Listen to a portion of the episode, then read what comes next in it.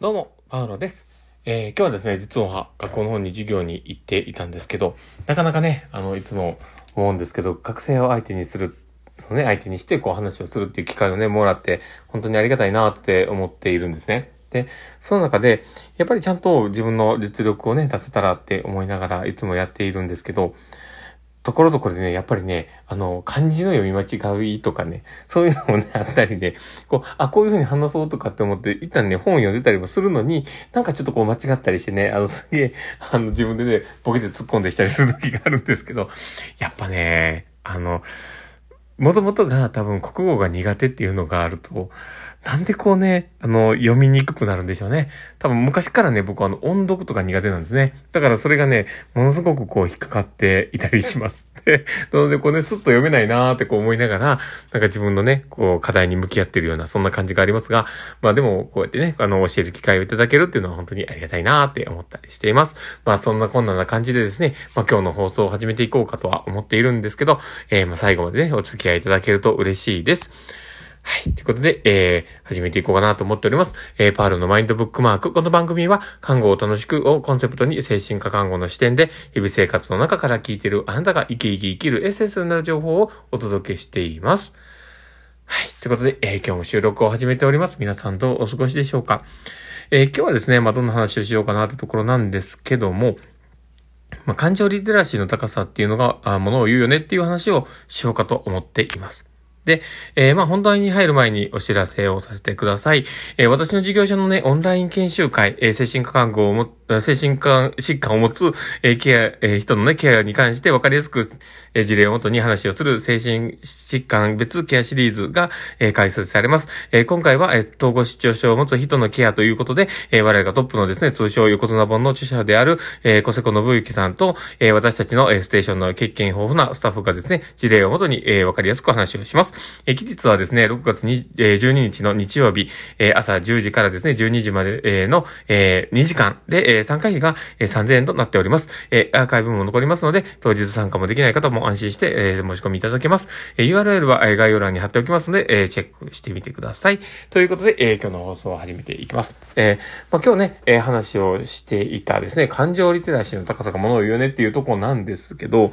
実際にその、今日授業で話していた時に、あの、心の働きっていうところも話をしててね。で、感情と理性っていうところの話をしていたんですね。で、その中で、あの、感情知性っていうものに関して、えー皆さんご存知かなって思ったりしながらね、こう今話をしてるんですけど、まあ、感情知性って、まあ、あの EI とも呼ばれていてですね、あの、ゴールドマンさんっていうのが、昔1996年だったかな、時、あの、ゴールドマンっていう人が、あの、EQ っていう、まあ、心の知能指数っていうのを、えーまあ、ベストセラーになったっていうのがあって、あの、EI っていうのもちょっと着目されてきています。で、えーまあ、ちょっとね、その、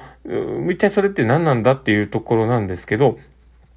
まあ、それはですね、えー実際にその感情を正確にあの知覚する能力、まあ、要はあの感情がね、どんな感情を抱いてるんだろうっていうのを、えーま、ちゃんと見て知るっていうことがちゃんとできる能力っていうところと、えー思考で、えー促進するために、えー感情をね、利用する能力みたいな、あまあ、あの、言葉言っててもわかりにくいんですけど、まあ、要はちゃんと掴んで、キャッチしてて、で、それを、あの、ちゃんと感情にね、えーまあ、思考整理するっていうことに、えー感情をうまく使えるかっていうことだったり、えー感情とね、その意味を理解をするっていう力とか、まあそういったことも含めて、えーまあ、感、えー感情知性という感じの言い合いということで言われたりします。で、そこにね、あの、実際そこのところで話に上がっていたのが、感情をコントロールするその感情リテラリテラシーっていうものが、えーあるっていう話をね、していたんですね。で、えまあ、それはですね、あの、感情リテラシーっていう言葉の、まあ、発端はですね、あの、アメリカの、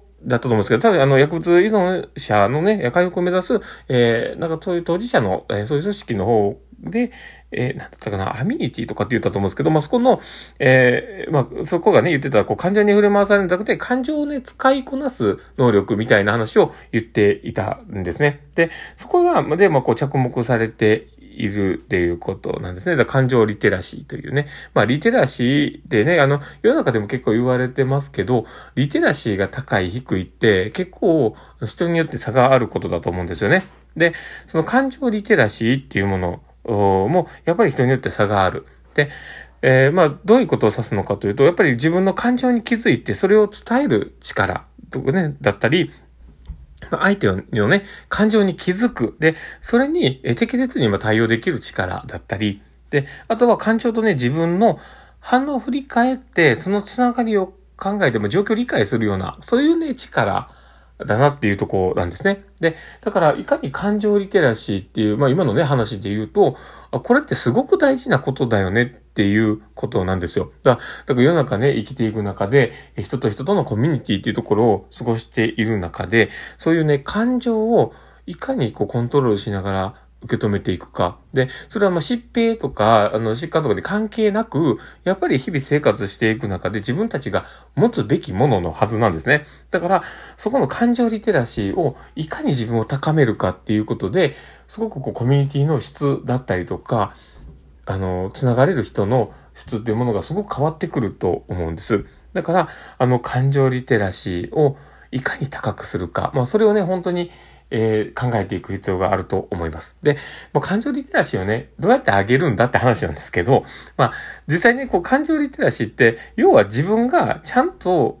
自分がね、抱いてることにも気づかなきゃいけない。その、例えばイライラしてるよとか、あの、悲しいよとか、苦しいよみたいなことだったり、で、相手がそういう風な感情を抱いてるんじゃないかなっていうことをちゃんと察知したりっていうところが、自分たちがね、その、ま、まずは気づいていくっていうことが大事なんですよね。で、それがね、あの、なかなかね、しにくいです。で、そこをね、あの、